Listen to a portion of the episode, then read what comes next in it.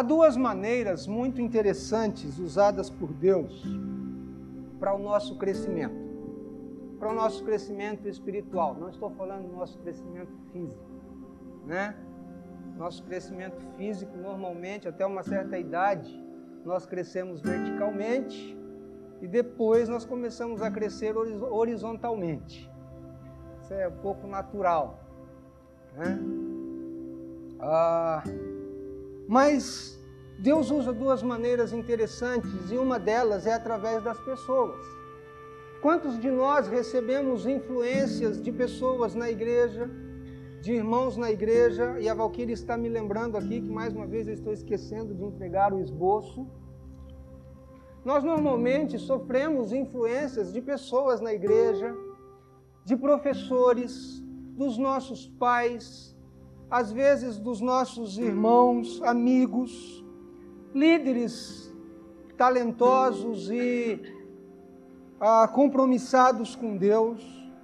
E parece que esse é um dos melhores meios que Deus usa para ensinar.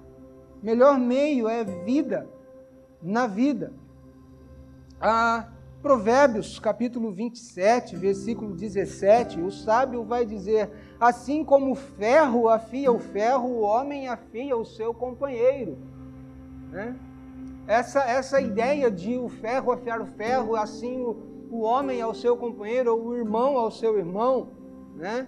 essa ideia de vida na vida, de pessoas compartilhando.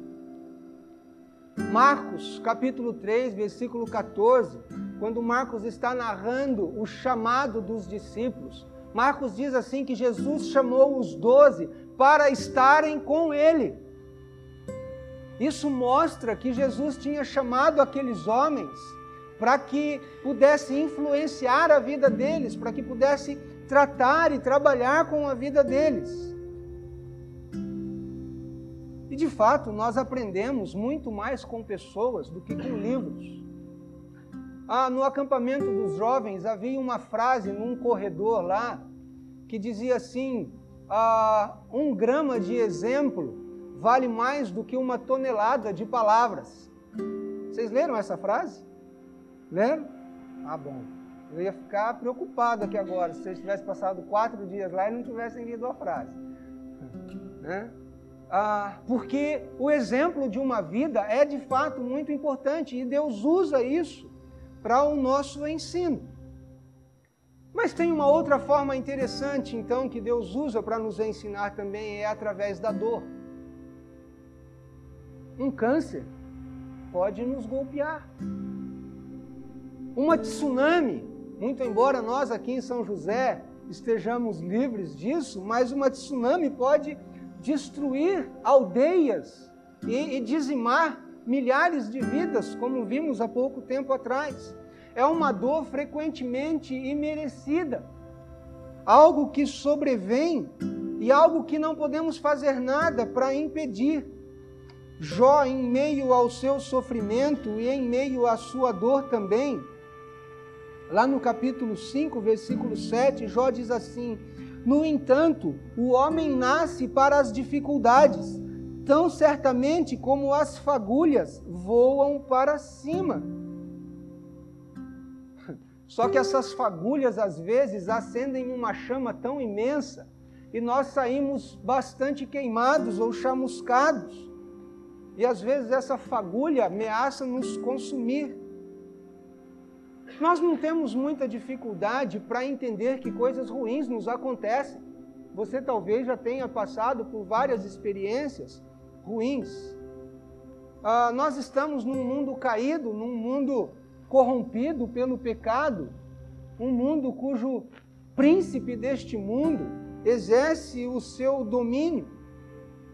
Eu estava esse, um dia desses eu fui buscar água ali no Parque Santos Dumont e de repente eu ouvi um estalo e a, a uns 10 metros de mim assim caiu um galho de um daqueles eucaliptos certamente, se tivesse alguém ali embaixo, é, é, se não fosse fatal, é porque era muito cabeça dura, né? Mas é, coisas que podem acontecer.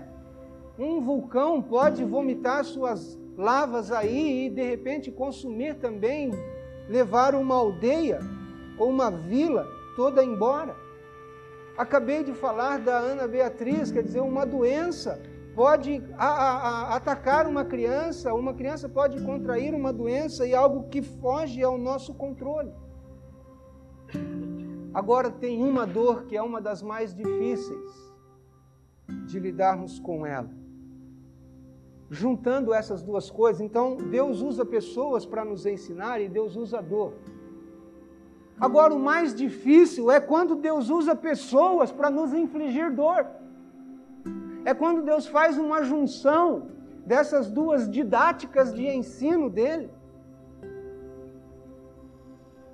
Ah, especialmente quando essa dor que nos é infligida é uma dor deliberada, é uma dor premeditada, é uma dor pensada e às vezes uma dor dirigida pessoalmente contra nós.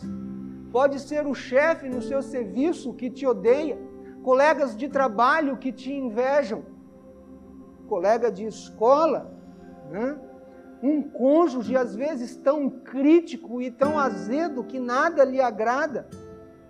A, a, a lista de coisas que podem nos acontecer é, é quase infinita. Traição, inveja, fofoca, difamação, mentiras, maltrato, um castigo injusto, uma humilhação que você sofreu, um ridículo que alguém te fez passar, o sarcasmo de pessoas às vezes contra nós. E essa dor, ela é agravada ainda quando vem de pessoas que estão próximas de nós. Mas eu creio Deus ordenou que até mesmo a dor, que até mesmo o sofrimento, tem propósitos didáticos, tem propósitos para nos ensinar. E infelizmente há muitas pessoas na igreja frustradas com Deus, porque isto nunca lhes foi ensinado. Porque é mais popular, é mais fácil falar que Jesus é como um ingresso, um ticket que você compra para uma boa vida para uma vida de sucesso. Que então você aceita Jesus e todos os seus problemas estão resolvidos. Vai melhorar a sua autoimagem, vai melhorar a sua vida financeira, você vai ser feliz. É bem verdade que lá em João, Jesus diz que ele veio para nos dar vida e vida em abundância. Mas ele não disse em nenhum momento que essa vida abundante exclui o sofrimento. Ele não diz em nenhum momento que sofrimento está desassociado dessa vida abundante que ele prometeu. E é exatamente sobre isso que Pedro vai falar no capítulo 2 da sua primeira carta, e eu convido você então a abrir sua Bíblia lá. 1 Pedro, capítulo 2, versos 21 a 25.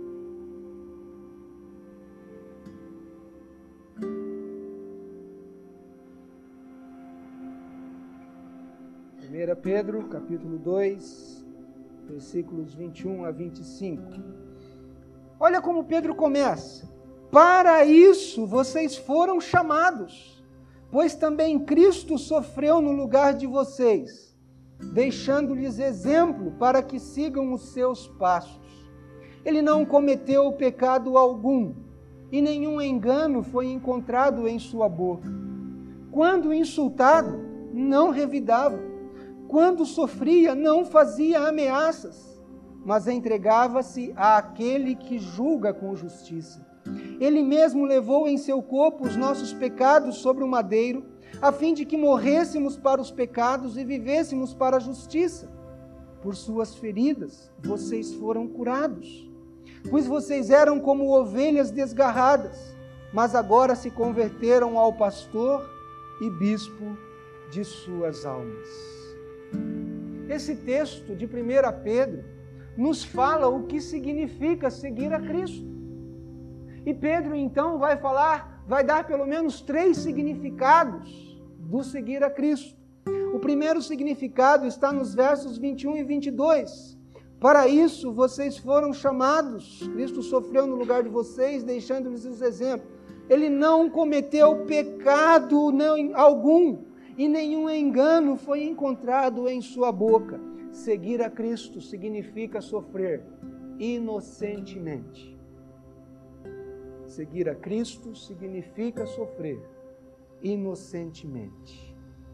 Eu chamo a sua atenção para o final da frase no verso 21, para que sigam os seus passos. Em 1896, um jornaleiro do Kansas, chamado Charles Sheldon, escreveu um romance baseado nesse texto aqui, para que sigam os seus passos. E esse romance bastante conhecido, se chama Em Seus Passos, o que faria Jesus. Nesse romance, Sheldon descreve a vida de uma cidade americana, onde todo mundo na cidade, os doutores, os advogados, os comerciantes, os vendedores, os construtores, os pedreiros, os padeiros, os estudantes, o clero, os editores de jornal, todos eles fizeram desta pergunta a base para todas as suas decisões. É essa a história do romance. E esse romance de Charles Sheldon se tornou um best-seller com mais de 30 milhões de cópias vendidas. Em seus passos. E é isso que Pedro está dizendo, que Cristo nos deixou o exemplo para seguirmos os seus passos, e ele sofreu inocentemente. E de acordo com Pedro, seguir a Jesus significa que às vezes nós sofremos injustamente, sim. Agora, irmãos, o que nós não entendemos é que a maior honra para qualquer cristão é ser como Jesus. Policarpo, um dos pais da igreja, por volta do ano 155, ele foi ele foi condenado à morte por causa de sua fé e foi dado a ele a oportunidade de escolher como ele queria morrer, se queimado na fogueira ou estraçalhado pelas feras. Legal, né? Muito jóia essa, essas duas formas. Boa escolha ele tinha a fazer. E Policarpo então diz: o fogo pelo qual eu vou passar dura só um momento, mas o fogo pelo qual vocês vão passar, se não crerem em Jesus Cristo, esse vai ser eterno. E Policarpo foi levado para a fogueira, e quando ele estava sendo levado para a fogueira, a oração de Policarpo foi assim: Senhor, graças te dou, porque me consideraste digno deste momento. Senhor, graças te dou, porque me consideraste digno de participar dos teus sofrimentos, por causa do teu nome. Você faria essa oração? Quando nós sofremos injustamente, o que Pedro está dizendo, nós compartilhamos em uma porção minúscula do que aconteceu a Jesus quando nós sofremos inocentemente, nós estamos compartilhando então daquilo que Jesus sofreu. Embora ele nada tenha feito de errado, é o que Pedro diz, não cometeu pecado algum. Ele foi traído, foi tentado, foi negado, foi crucificado Embora ele nunca tenha pecado, ele foi inclusive odiado pelo seu povo, pela sua própria gente. E o que Pedro está nos ensinando então é que isso foi exemplo de Jesus para seguirmos os seus passos. Sabemos que estamos sujeitos, por causa de Cristo, a sofrermos sem termos cometido dano no domingo passado já falamos que ele vai dizer também: olha, se você sofre por ter praticado o mal, que glória há nisso? Nenhuma, se você fez algo de errado. O segundo significado de seguir a Cristo está no versículo 23. Quando insultado, não revidava. Quando sofria, não fazia ameaças, mas entregava-se àquele que julga com justiça. Seguir a Cristo significa sofrer pacientemente. Sofrer pacientemente. Eu admito, isso não é natural. Isso não é natural para mim. Não é fácil para mim. Creio que para nenhum de nós. Quando nós somos insultados, a nossa inclinação natural é devolver o insulto.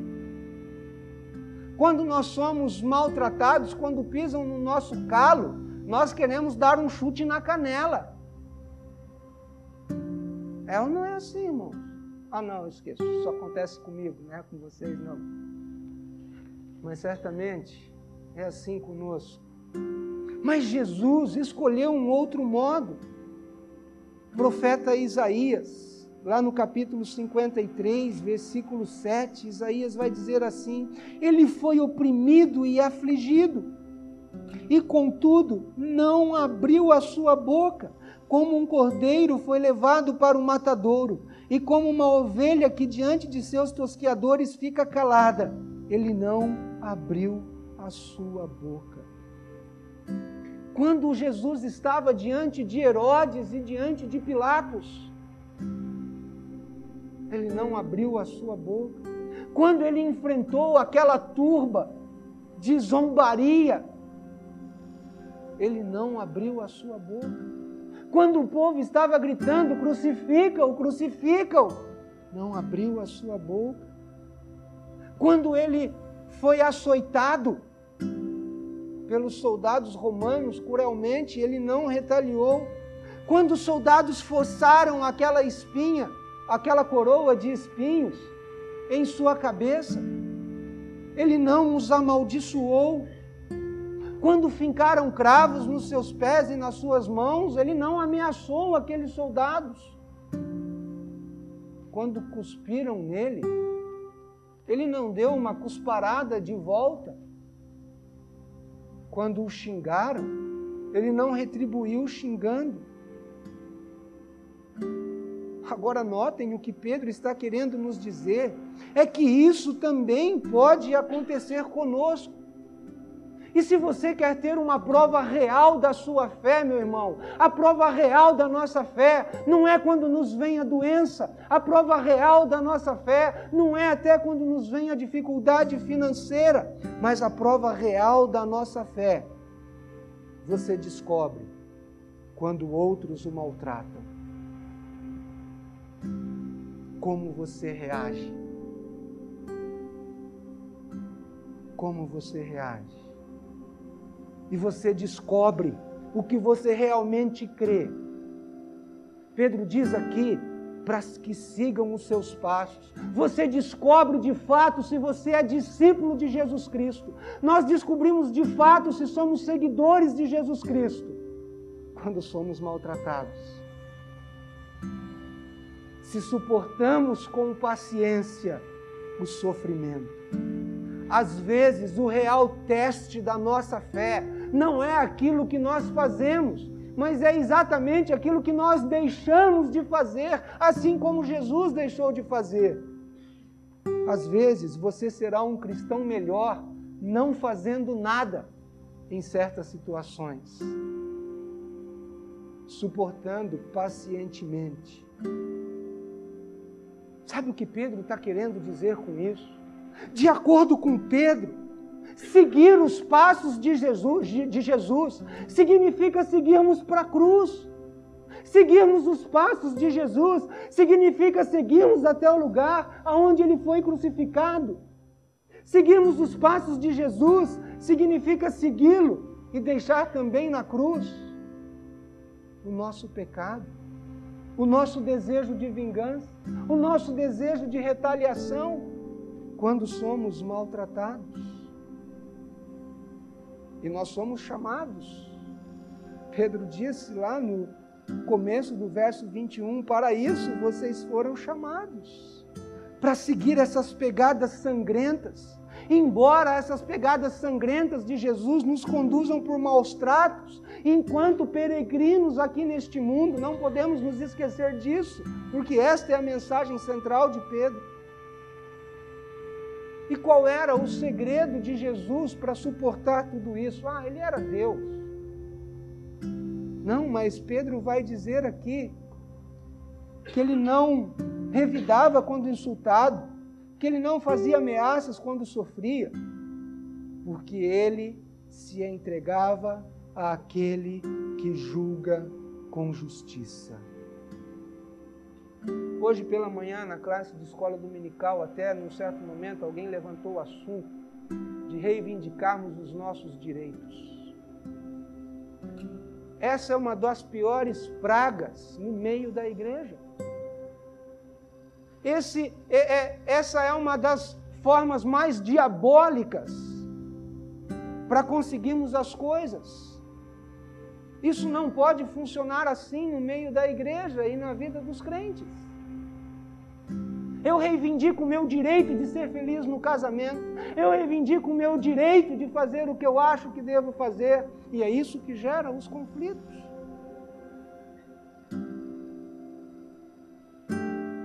Isso entra na igreja e nós ouvimos as pessoas dizendo, iradas às vezes: Como você ousa violar os meus direitos? Alguém que podia dizer isso era Jesus. E ele não o fez.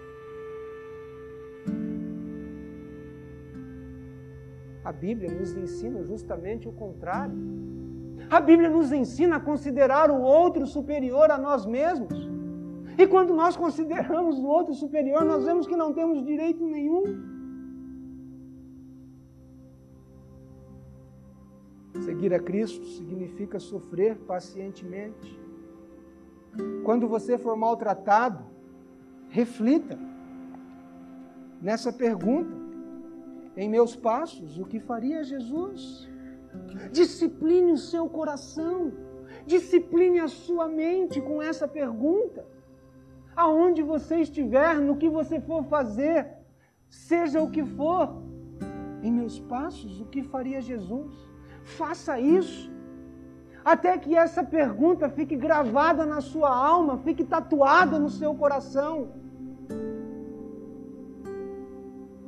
E, e cabe uma pergunta aqui: Jesus foi uma vítima desamparada?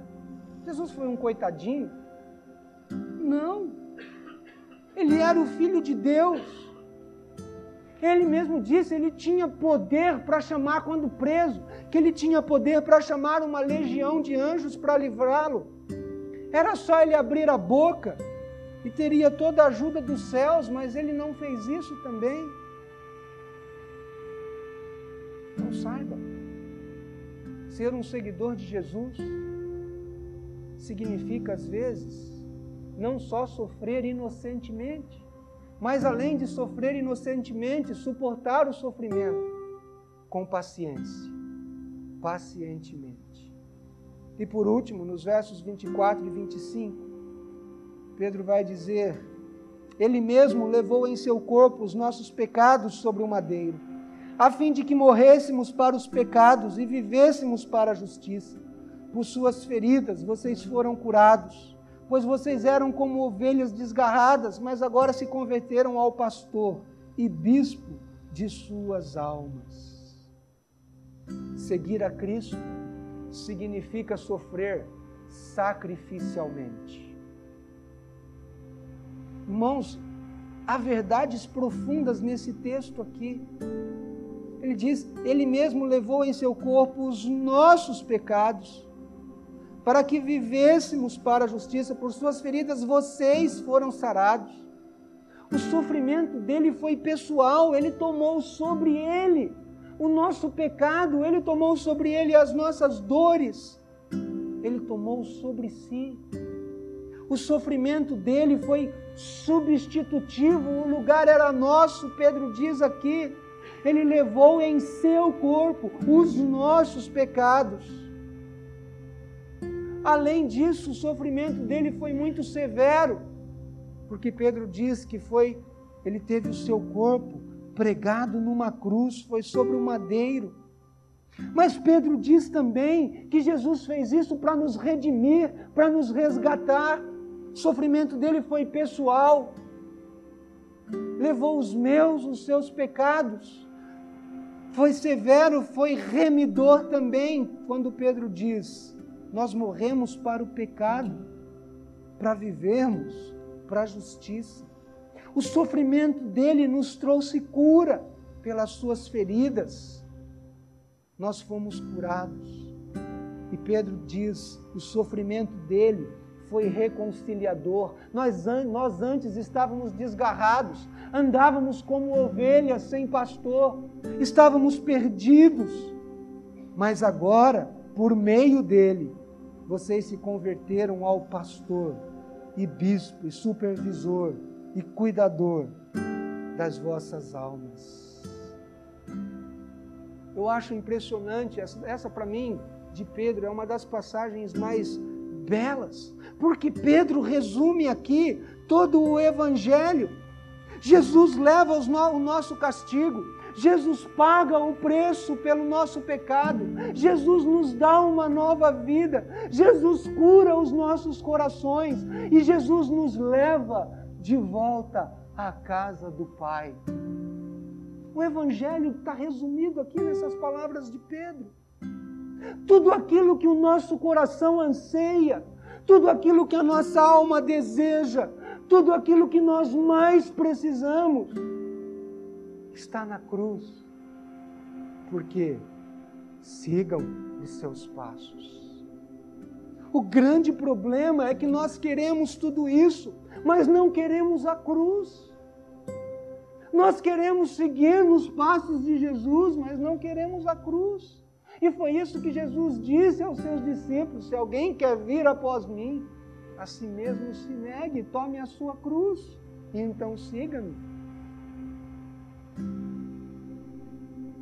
Porque pegar a cruz e carregar a cruz significa caminhar para onde Jesus caminhou. Significa, enquanto peregrinos aqui neste mundo, significa que, a semelhança dele, quando deixou a glória dos céus, se humilhou, se tornou homem como nós, para vir nos resgatar. Significa que, enquanto ele, nessa temporalidade também aqui sofreu, nós também passarmos por esse sofrimento. Pedro não foi como pregadores da atualidade. Talvez seria mais fácil dizer: siga Jesus e vai dar tudo certo. Siga Jesus e a sua vida vai ser uma beleza, uma maravilha. Siga Jesus e você vai ter uma nova vida sim. Você vai ter a garantia de uma vida eterna nos céus. Você vai ter o próprio Deus vivendo em você. Você vai ter o próprio Deus te ajudando nas tuas dificuldades. Você vai ter o próprio Deus, sim, vivendo a sua vida em você, te dando forças nos momentos de tribulação. Significa uma nova esperança, significa uma nova alegria, mas não significa isenção de sofrimento.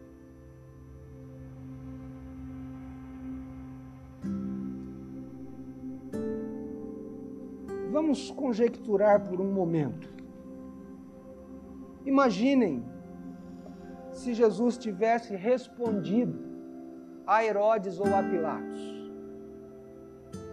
Imagine se Jesus tivesse retalhado, retribuído, vingado no momento em que ele foi maltratado pelos soldados, pela multidão, se ele tivesse mandado descer um raio do céu, ah, eu acho legal aqueles desenhos quando dá o trovão e cai o raio e aparece só o esqueletinho do bonequinho assim, né? Judas, só o esqueletinho dele ali por ter traído Jesus. Imagine por um momento se isso tivesse acontecido.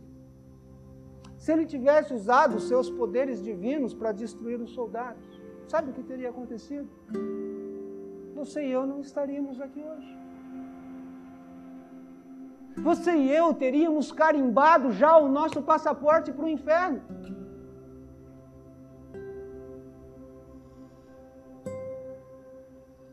Mas Pedro diz: ele se confiou a Deus em meio ao sofrimento. Jesus foi para a cruz sem abrir a sua boca. E o resultado, nossa salvação. Você e eu vamos para o céu, porque Jesus não perdeu a paciência. Se a vida de alguém dependesse da sua paciência para ser salvo, o que aconteceria? Agora, o que acontecerá se nós fizermos para os outros, para as pessoas que nos cercam, o que Jesus fez para nós? Irmãos, vai acontecer aquilo que aconteceu com aquele soldado. O nosso silêncio, a nossa paciência vai muitas vezes condená-los. Aquele soldado que disse verdadeiramente: Este era filho de Deus no momento em que Jesus foi crucificado e o véu se rasgou, e o texto lá vai dizer que a multidão saiu batendo no peito, porque eles sabiam que eles tinham mandado Jesus para a cruz por causa da dureza do seu coração.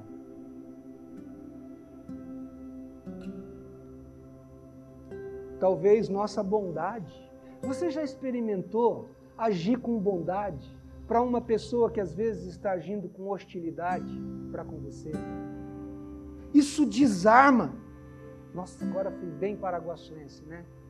Isso desarma a outra pessoa.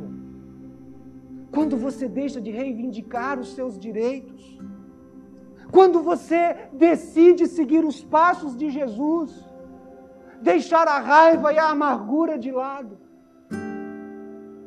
isso faz uma diferença tremenda na sua vida e na vida daqueles que o seguem. Sabe quando você faz isso? O que Pedro está dizendo é: você se torna como Jesus, você está nos passos dele, porque ele deixou-nos o exemplo para isso. E então a sua vida começa a mudar o mundo ao seu redor. Agora, quando eu estava preparando esta mensagem, eu fiquei pensando por um momento. E pense você aí. Quem escreveu essas palavras? Quem foi? Qual o texto que lemos? Quem foi que escreveu? Pedro. Se lembram quem foi Pedro? Se lembram? O estouradão, o nervosinho, o, se fosse na psicologia hoje, o fleumático. Né? O fleumático não, o sanguíneo. Né? O fleumático é o, o sanguíneo. Aquele que arrancou a espada e cortou a orelha de um dos soldados de mal. Mas é Pedro que agora está dizendo isso. Mas Pedro aprendeu isso a duras penas. Ele teve que ouvir de Jesus: arreda Satanás, sai de perto. Você não cogita das coisas de Deus. Ele teve que ouvir de Jesus: Pedro, você não me ama, Pedro.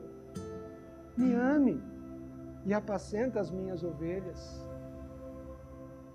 Pedro, eu quero é um relacionamento contigo. Pedro aprendeu isso de um modo duro. Irmãos, o poder da cruz de Cristo é visto mais claramente na vida de uma pessoa que se alegra em vez de reclamar mesmo que em meio à injustiça. Seguir a Cristo significa sofrer inocentemente.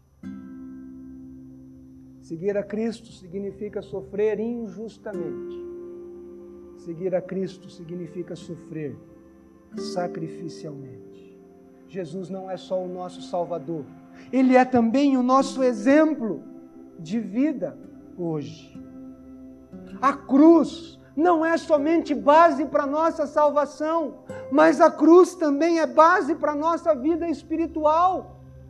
A, vida, a cruz também é base para o nosso relacionamento com Jesus. A cruz também é base e resposta para o nosso sofrimento. Quando crianças começam a aprender, eu fui na, numa, entrei numa classe de crianças um dia desses, estava lá todo o alfabeto em letras enormes né? e tanto em letra maiúscula, minúscula, em letra cursiva, então vários tipos de letra para as crianças já irem identificando. O que Pedro está e a criança olha então o exemplo ali, ela começa a copiar. O que Pedro está nos dizendo é isso. Comecem a olhar, vamos olhar mais para o exemplo de Jesus e começar a segui-lo especialmente no sofrimento, vamos olhar como Jesus sofreu e como Jesus reagiu. Irmãos, se para nós é difícil entender essa verdade, imagine para o mundo que não conhece a Deus. Karl Marx,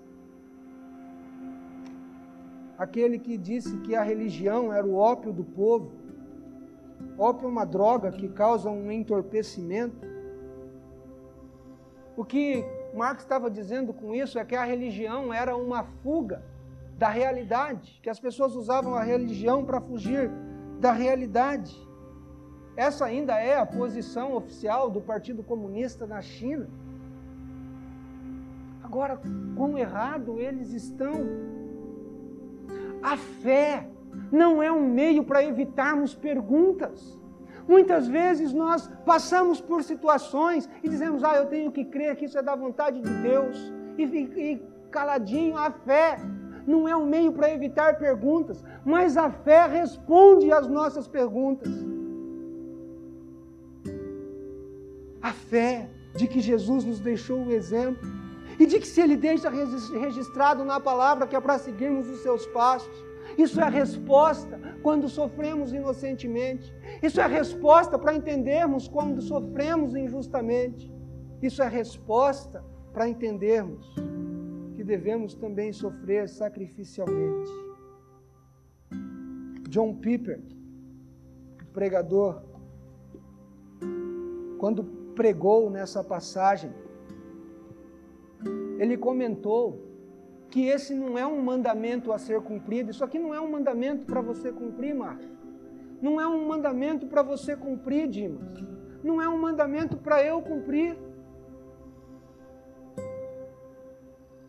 John Piper disse que o que Pedro diz aqui é um milagre a ser experimentado e uma graça a ser recebida. Porque a parte de Deus, porque longe de Deus, é impossível viver desse modo. Se com Ele é difícil, sem Ele é impossível. Abençoar os que nos amaldiçoam, pagar com bem aqueles que nos maltratam, não ameaçar aqueles que nos ameaçam. Isso de fato é um milagre de Deus e uma graça de Deus para as nossas vidas. E eu quero terminar onde comecei. Há basicamente dois modos para crescermos na vida cristã: relacionamentos com pessoas e através da dor. E muitas vezes o crescimento vem através de dor infligida por outras pessoas. Foi assim com Jesus.